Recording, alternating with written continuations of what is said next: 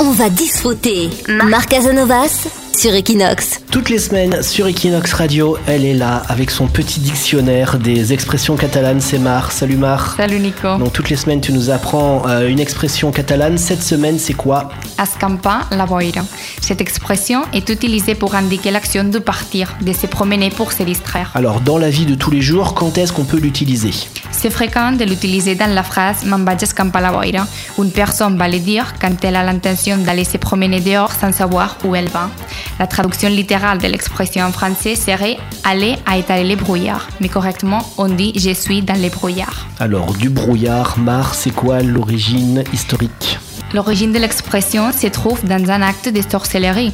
Elle consistait à faire marcher quelqu'un au hasard en grommelant et criant des invocations et formules magiques dirigées à dissiper les brouillards quand il était très persistant.